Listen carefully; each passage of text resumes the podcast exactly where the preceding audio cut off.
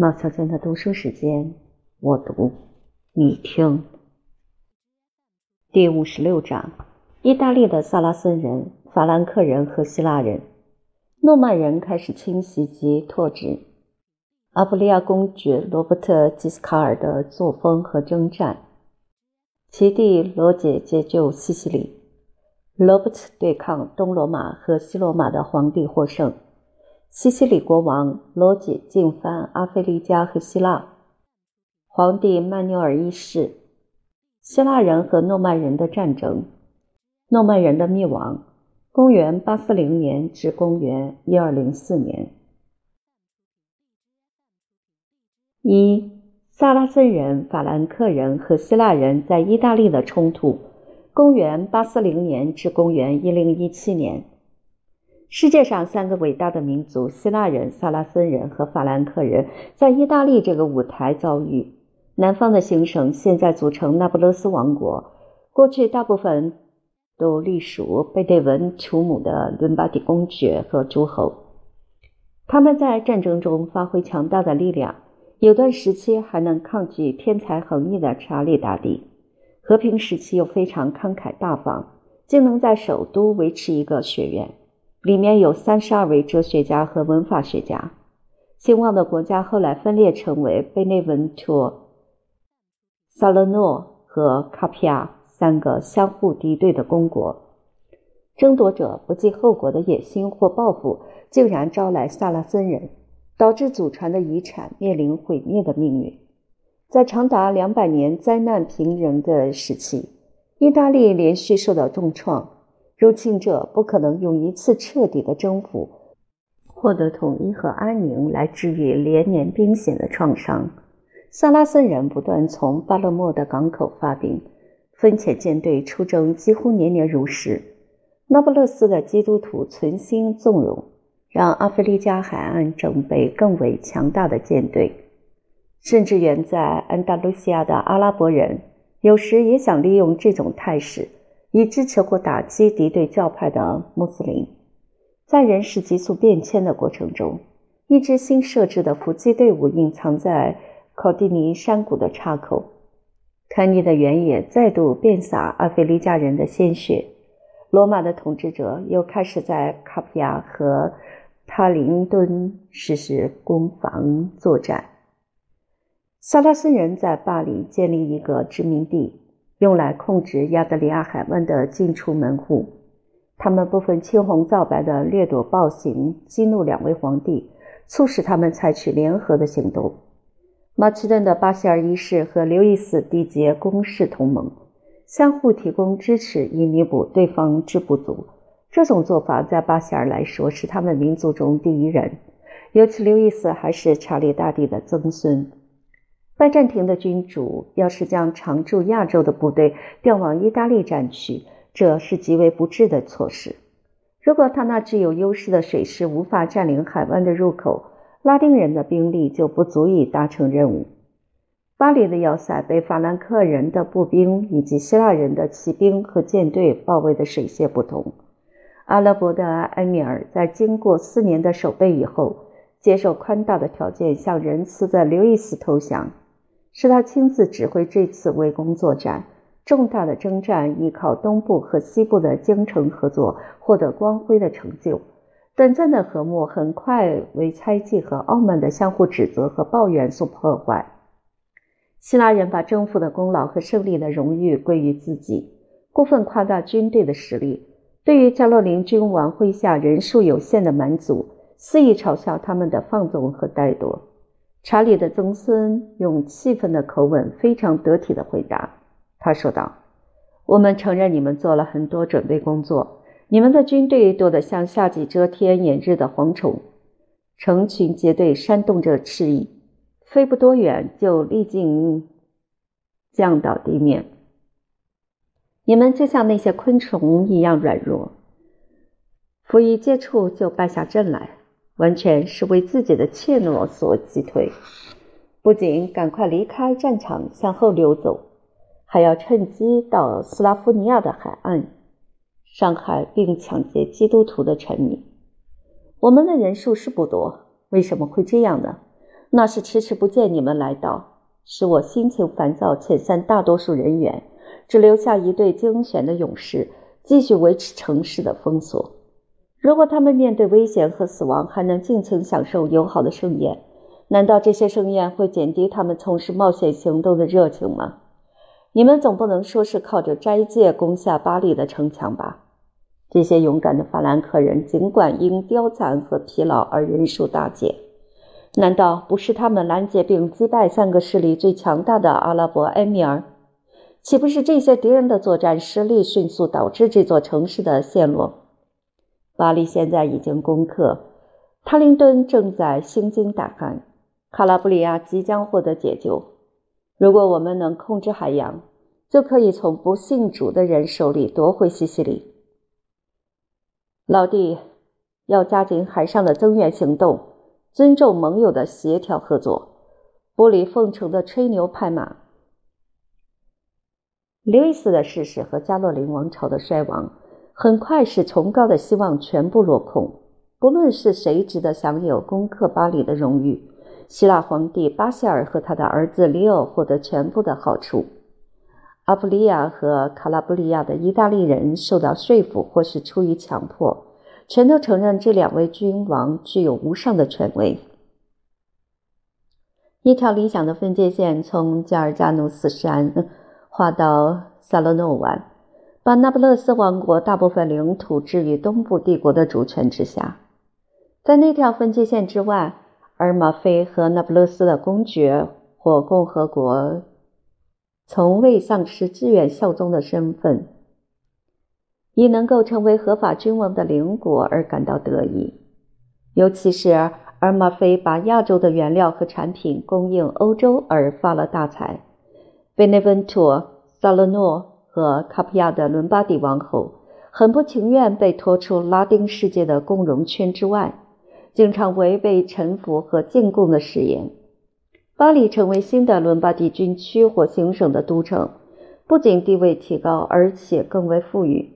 大公的头衔以及后来卡坦潘这个特殊的称呼，是指拥有最高权力的总督。教会和国家的策略方针以从属于君士坦丁堡的皇权为基本的模式。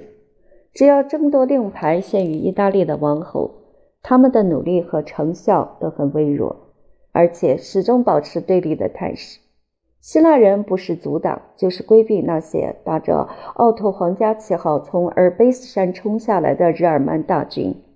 奥托一世是最伟大的萨克逊君王，被迫放弃对巴黎的围攻作战。另外一位是奥托三世，在丧失最顽强的主教和男爵以后，逃离克雷托纳血腥的战场。没有被俘，还能保住一点颜面。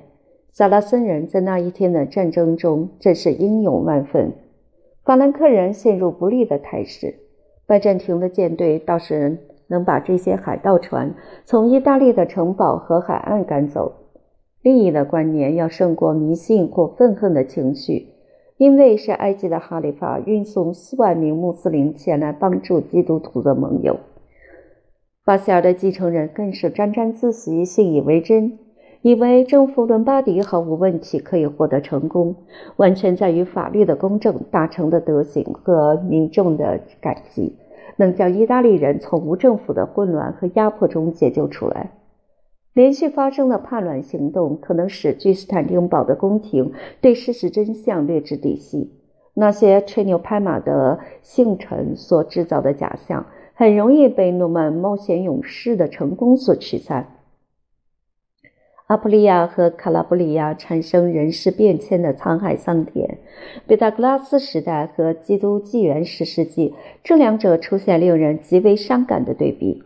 想当年，在前面这个时期，大希腊的海岸布满自由而富裕的城市，这些城市里居住着士兵、艺术家和哲学家。塔林敦。斯巴利斯或克雷托纳的军事实力不亚于一个强大的王国。等到了后面这个朝代，一度繁荣的行省被无知的阴云所笼罩，暴虐的政治带来社会的贫困，蛮族的战争造成人口的减少。当时有位人士提到，很大一部分美好的地区像是经历过大洪水，变得满目疮痍，不胜荒凉。我们也不能说它是夸大其词。阿拉伯人、法兰克人和希腊人在意大利南部地区的地对行动，我挑出二三件轶事来说明这些民族的特性。其一，萨拉森人将亵渎和抢劫修道院和教堂视为一种乐趣，在围攻萨勒诺的期间。一位穆斯林酋长将床铺架在圣餐桌上，每天晚上要在祭坛上玷污一位基督教修女的童贞。当他正与抗拒不从的淑女扭斗的时候，房顶一根横梁正巧落下来砸在他的头上。发泄兽欲的酋长死于基督的愤怒，他终于被忠实的配偶为保卫自己的贞洁所惊醒。其二，萨拉森人围攻。贝内文图姆和卡普利亚两个城市，伦巴第人向查理的继承人求援，却毫无结果，只有转向希腊皇帝请求大发慈悲给予帮助。一个勇敢的市民从城墙上面掉下去，越过壕沟，完成所负的使命。他带着好消息回来，却落入蛮族的手里。萨拉森人逼他要为他们的阵营效力，去欺骗自己的同胞，可以获得财富和职位。同时，很明确地告诉他，如果说出真话，就会立即被处死。他假装屈服，愿意从命，但是在被带到一处房壁上面，基督徒可以听到他这声音，他就高声喊叫：“朋友们，兄弟们，不必害怕，要有耐心，守好我们的城市。我已经将目前艰困的处境面报我们的君王，马上就有援军来到。我知道自己的死期已至。”在这里，把我的妻子儿女托付给各位。阿拉伯人的愤怒证明他的情报无误。这位自愿赴死的爱国者被上百根长矛刺穿身体，他将永远活在伟大德行的记忆之中。诸如此类的故事从古到今不断上演，使我们对慷慨牺牲的行为难免有所怀疑。其三，这里提到第三个意外事件，可能在战争的恐怖之中带来一些效益。卡维利诺和斯波莱托的迪奥巴尔的侯爵支持贝德温图姆的叛军，恶意的残酷手段与当代的英雄行径完全背道而驰。他把俘获的希腊人或其他的党派分子毫不留情地加以阉割，同时用一个酷虐的笑话使得暴行更是令人发指。他希望为皇帝提供大批宦官。这可是拜占庭宫廷最珍贵的装饰。有一座城堡的守军在出击中被打败，俘虏照例要施以去世的手术。然而，献祭的血腥行动为一名狂怒的妇女突然现身所打断。她披头散发，脸上流着鲜血，不顾一切的大声喊叫，使侯爵不得不倾听她的申诉。他喊道：“伟大的英雄！”你要用这种方式来发动对付妇女的战争吗？何况我们这些妇女并未伤害过你，我们手上的武器只是房杆和织机。迪奥巴尔德否认他的指责，提出反驳，说是自从亚马逊女战士以后，还没有听过有人发起对付妇女的战争。他疯狂地大叫道：“那么现在你已经对妇女发起直接的攻击了。”你要把我们的丈夫最珍贵的东西割去，那是女人获得幸福的泉源和未来子孙的希望。难道不是针对最重要的部分对我们动手吗？你可以抢劫我们的牛羊牲口，我都可以默默接受。但是阉割会产生致命的伤害和无法挽回的损失，使我实在忍无可忍。要向天国和人世恳求，还我一个公道。他的雄辩获得赞扬不绝的笑声。残暴而冷酷的法兰克人被他绝望的呼吁所感动。虽然他的说法很可笑，但有几分道理。他们释放俘虏，并且发还他的家产。他感到心满意足，回到城堡。一名使者赶上来，代表迪奥波尔德问他：如果她的丈夫再次拿起武器作乱，那应该施以哪种刑罚呢？他毫不迟疑地回答道：“要是再犯下这种罪行，得到不幸的下场，那么他还有眼睛、鼻子和四肢，这些都属于他自己的东西，可以拿来为个人的犯行偿罪。他的妻室胆敢声称这属于他的合法财产，就请主上高抬贵手，不要拿走吧。二，诺曼人在意大利的兴起和在西西里的行动。公元一零一六年至公元一零四三年，诺曼人建立那不勒斯和西西里王国，起源带有非常浪漫的色彩，产生的结果对意大利和东部帝国都更重要。希腊人、伦巴第人和萨拉森人的行省都已残破不堪，等于敞开大门，任凭侵略者的蹂躏。斯堪的纳维亚的海盗具有冒险精神，正在袭扰每一个海域和陆地。经过长时期任意掠夺和杀戮以后，法兰西的诺曼人接受占领，并且命名一块美好而富饶的区域。他们抛弃自己的生命，皈依上帝，成为基督徒。从此以后，诺曼底的公爵承认自己是查理和卡佩继承人的诸侯。他们从挪威冰雪覆盖的山岭带来凶狠野性，在比较温暖的气候中，并没有任意妄为，反为而之所克止。罗勒的战友在不知不觉中与当地人融合在一起，接受法兰西民族的习性、语言和豪迈的气概，在一个崇尚武德的时代。诺曼人可能在勇敢和光荣的战绩方面拥有桂冠。当时流行的迷信行为使他们非常热心到罗马、意大利和圣地去朝圣。这种积极的宗教活动，心灵和肉体经过锻炼受到鼓舞。危险是刺激的动机，新奇是现身的报酬。面对展开的世界，充满惊讶、轻信和野心的希望。他们为相互救助和防护而结成联盟。那些垂涎朝圣者行囊的阿尔卑斯山强盗，经常受到全副武装勇士的惩罚。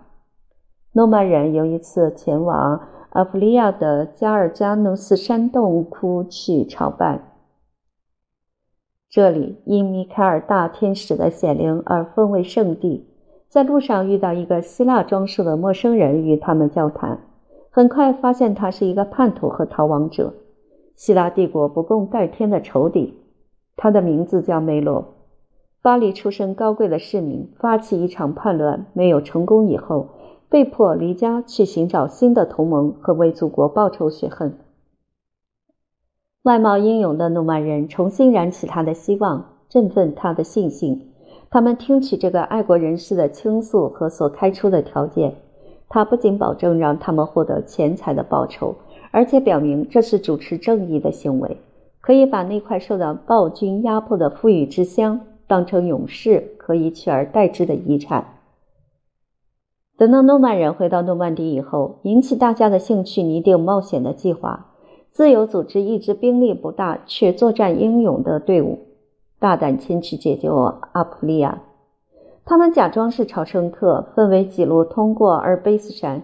一旦来到罗马附近地区，巴黎领导人物接待他们，供应贫穷的来客所需的兵器和马匹，立即带领他们进入战场。第一次的接战，他们凭着勇敢占到优势；等到第二次的搏斗，还是敌不过兵力强大、配有投射器具的希腊军队。面对愤怒的敌人，只有向后撤退。命运怪力的梅罗到日耳曼宫廷提出发兵的恳求，后来还是免不了丧失性命。诺曼人和追随者被逐出故乡和应许之地，在意大利的山林峡谷落草为寇，靠着抢劫过日子。卡皮亚、贝内文图姆、萨勒诺和那不勒斯的王侯，只要发生内部争执，都要借重他们的武力给予协助。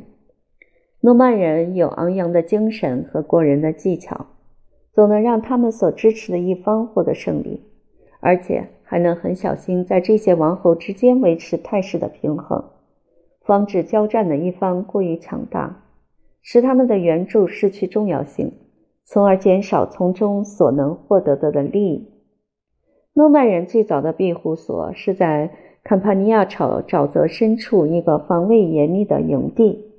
生性慷慨的那不勒斯公爵很快为他们安排更为富足的永久居住地点，就在离他自己家园约八里的地方建立一个加强守备力量的阿维尔萨，供他们使用，当做对抗卡皮亚的一处要塞。诺曼人享用那片丰饶土地的庄稼、水果、草地和树林。获得成功的消息每年吸引大批新来的朝圣客和士兵。穷人出于需要所迫，富人受到希望驱使，而且在诺曼底的青年，勇敢和活跃的精神无法忍受安逸的生活，有追求名利的野心和抱负。阿维尔萨打出独立的旗帜，对于行省的逃犯以及流亡的人士，不论他们受到统治公正或是不公正。都愿提供避难的所在和奋斗的勇气。这些外来的加入者很快适应高卢殖民地的习俗和语言。诺曼人的头一位领袖是雷诺尔夫伯爵。从社会的起源来说，获得卓越的位阶是对特殊才华的报酬和证据。自从阿拉伯人征服西西里以后，希腊皇帝急着想要光复那块珍贵的领土，无论他们如何努力。都无法克服距离和海洋的阻碍。宫廷花费大量金钱来加强军备，每次不过出现一丝胜利的曙光，接着便在拜占庭的编年史上增添新一页的灾难和羞耻。两万名最精锐的部队在一次远征中全部损失殆尽，使得胜利的穆斯林嘲笑这个民族的政策，不仅把女人交给宦官看管。还把军队交给他们指挥。在经历两百年的统治以后，萨拉森人败亡于本身的分裂。埃米尔不再承认突尼斯国王的权威，人民又揭竿而起反对埃米尔。各个城市的统治权为当地的酋长篡夺，连最低贱的叛徒在自己的村庄或城堡都是独立王国。在这种手足阋墙的状况下，较弱的一方要求与基督徒建立友好关系。诺曼人在每次的冒险行动中表现机敏，而且产生很大的功效。五百名武士或骑士经过代理间通译而读引这名希腊人的征召，在伦巴第总督马尼阿西斯的麾下服役。在他们登陆之前，对立的两兄弟重归和好，西西里和阿非利加又恢复统一的局面。这座岛屿一直到水季都有人防守。诺曼人担任前锋，墨西拿的阿拉伯人对这支从未交手过的敌人，现在知道他们的作战是如何的英勇。第二次的交锋中，希腊国的埃米尔被欧特维尔的威廉打下马来，并且为他的长寿所贯穿。他那些骁勇的战友在第三次战界战中击溃萨拉森人的六万名主力部队。留给希腊人的工作只是趁势追击，这真是一次辉煌无比的胜利。但是在历史学家的笔下，只能将一部分的功劳归于诺曼人的长矛。无论如何，他们确实帮助马尼西亚斯获得胜利，能够将十三个城市和西西里大部分领土置于皇帝的统治之下。马尼西亚斯在军事方面的名声。却被忘恩负义和残忍暴虐所玷污。在瓜分战利品时，他竟然忘掉勇敢的协方军所立下的汗马功劳。无论诺曼人是贪婪或高傲，都无法忍受如此歧视的待遇。他们经由通译表达不满，结果抱怨无人理会，通译遭到鞭打。受到伤害的是通译，他们却觉得侮辱和愤怒。诺曼人只有装出听天由命的样子。等到获得或偷偷得到安全通往意大利大陆的航路，在阿尔维尔萨的弟兄对他们的愤怒表示同情之下，很快侵入阿普利亚行省，当做那笔欠债的补偿。在第一次迁徙行动之后的二十多年里，诺曼人上战场不过是七百名骑士和五百名部族。等到拜占庭的军团从西西里战争中召回。整个的兵力增加到六万人。诺曼人先锋提出建议，让大家选择是战斗还是撤退。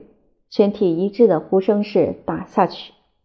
有名最凶狠的战士一拳就将希腊信差的马打得趴在地上，只有换一匹马打发他赶快离开。这件公开的侮辱没有让帝国的部队知道，然而在接着的两次会战中，他们就见识到敌手的厉害。亚洲人在堪尼的平原上遇到法兰西的亡命之徒，只有逃走。伦巴第公爵成为阶下之囚，阿普利亚人默认新的统治者。只有巴黎、奥特朗托、布伦迪西乌姆和塔林顿在希腊人的结束中幸免遇难。诺曼人建立政权可以从此时算起，很快并吞新开拓的阿维尔萨殖民地。他们依据年资、出身和公祭投票选出十二个伯爵，每个特定地区的贡金全部归他们支配。优先于手下的家臣在自己的领地上建造一座城堡。莫尔菲处于行省的中央位置，保留一块公共居住区作为共和国的都会和要塞。十二位伯爵每人配给一所住宅和划分的区域。军国大事由这个军事元老院负责处理，其中地位最高的一位是他们的统帅和将领，授予阿布列布尔爵的称号。此一殊荣，众望所归，由铁臂威廉获得。要是用当时的说法，他是战场上的猛狮，社交中的绵羊和会议里的天使。当代有位历史学家是这个民族的一份子，对于同胞的表现有详尽的描述。马拉特拉说道：“诺曼人是一个狡猾、灵巧而又睚眦必报的民族，善于辞令和重视掩饰是祖传的性格。”他们在必要的时候能够刻意奉承他人，只要没有法律加以约束，就会纵情于放荡和淫乱的欲念。他们的诸侯装模作样，赢得慷慨大方的赞美。人民在贪婪和挥霍之间奉行中庸之道，或者要调和这两个极端，使之更为完美。他们渴求财富和权势，轻视那已经拥有的一切，向往那无法满足的欲望。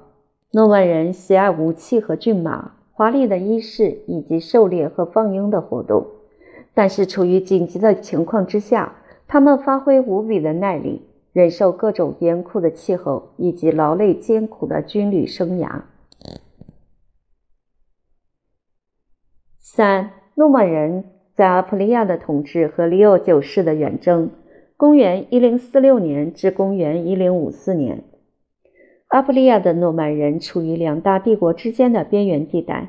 按照当时的策略，他们从日耳曼或君士坦丁堡的统治者那里接受封地。这些亡命之徒打出最坚实的要求，就是征服的权利。他们从来不爱人，也不相信人，所以也不为人所信任，更不会为人所爱。君王对他们的藐视掺杂着畏惧。当地人不仅畏惧，更混合着憎恨和愤怒。每种可以引起欲念的目标，像是一匹马、一名妇女或是一座花园，都能诱使这群异乡人要尽快满足掠夺的念头。他们的酋长更是贪财好货，为了掩人耳目，加上野心和荣誉这些好听的名字而已。十二位伯爵有时还结成一个奉行不义的小组织。内部的争执多半是为了分配从人民得来的掠夺品。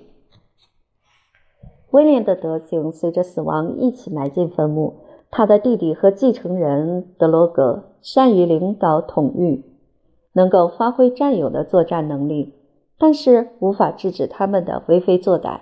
君士坦丁·莫诺马克斯在位的时代，拜占庭宫廷出于政策而非仁慈。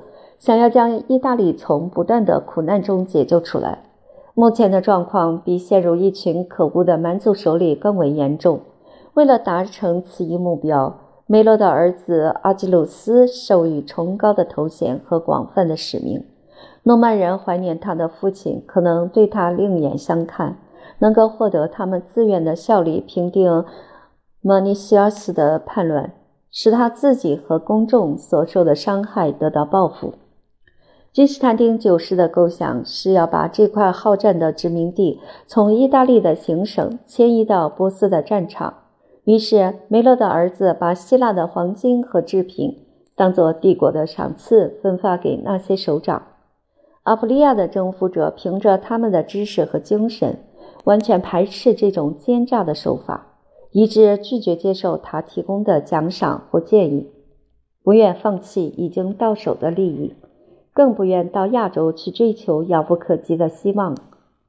阿基鲁斯有鉴于收服的办法已经无效，决定采取强迫的手段，必要时加以歼灭，亦在所不惜。他恳求拉丁强权一起来对付共同的敌人。在教皇的协调之下，东部和西部的皇帝成立一个攻守同盟。利奥九世目前具有罗马圣彼得的宝座。他是一个思想简单的圣徒，天生的性格容易自欺欺人。德高望重的身份可以用虔诚的名义，使任何与宗教不兼容的东西获得神圣的性质。一个受到伤害的民族不断抱怨和谩骂，使他的人道思想受到很大的影响。这批不信神的诺曼人早已停止支付十一税，是对于教会的谴责充耳不闻的强盗。这种亵渎的行为大可以运用世俗的武力加以惩罚。利欧是位贵族出身的日耳曼人，与皇族有亲属关系，可以自由出入亨利三世的皇宫，获得皇帝的信任。他为了寻求兵力和盟友，凭着一股宗教的热忱，从阿普利亚前往萨克森，再从易北河回到泰伯河。在他进行作战准备之时，阿基鲁斯毫无顾忌运用秘密的罪恶武器，一群诺曼人成为公众或私人报复的牺牲品。英勇无敌的德罗格在教堂被人谋杀，他的弟弟汉弗兰成为第三任阿普利埃布尔爵。继承他的精神和志向，凶手受到应得的惩罚。梅洛的儿子被击溃，也受了伤，带着羞愧难安的神情逃离战场，躲到巴黎城等待盟军迟迟未到的救援。君士坦丁九世的战力因为与土耳其人会战而分散，何况亨利不仅意志动摇，而且优柔寡断。教皇在越过阿尔卑斯山时，也没有带来一支日耳曼大军。只有一支七百名施瓦本人的卫队和少数洛林的志愿军相随。他从曼图亚到贝内文图姆的长途行军，一大群卑贱杂乱的意大利人来到神圣的旗帜之下。一支强盗和教士睡在一个帐篷里，前面到处堆放着长矛和十字架。杜好战的圣徒下达命令，从事行军、安营和战斗。不断背诵年轻时所学习的经文。阿普利亚的诺曼人在战场上仅能集结三千骑兵和数量有限的步兵。